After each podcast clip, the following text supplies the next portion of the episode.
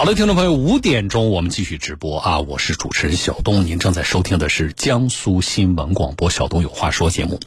我来说一条刚刚人民日报发的，人民日报客户端啊发的一条最新的消息，一句话新闻：近日，市场监管总局根据前期核查，依法对知网涉嫌实施垄断行为立案调查，就是知网涉嫌垄断。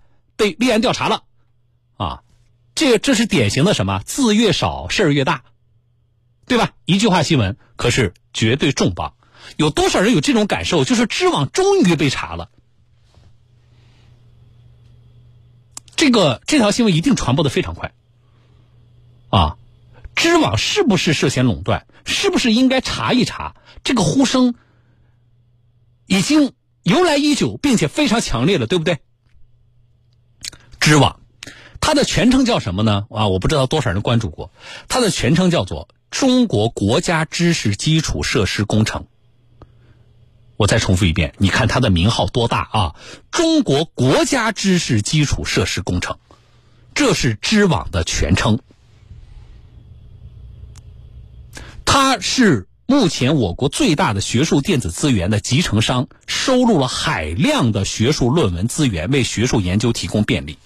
知网当年成立不久就被国家列入火炬计划，很多的高校几乎是无偿的、长期的为知网贡献大量的学术资源，啊，你可以这么理解，它是打着国家的名号，你可以这么理解，是国家的力量成就了知网，是中国学术界支撑了知网，但是现状是什么？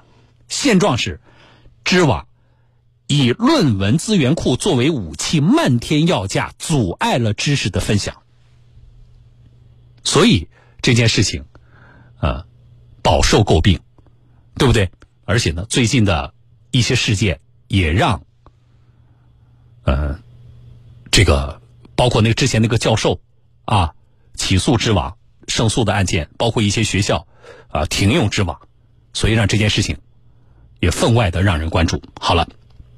那么，最新的消息，《人民日报》刚刚发布的消息啊，国家监管总局对于知网立案调查啊，事件的情况，我们也会继续关注。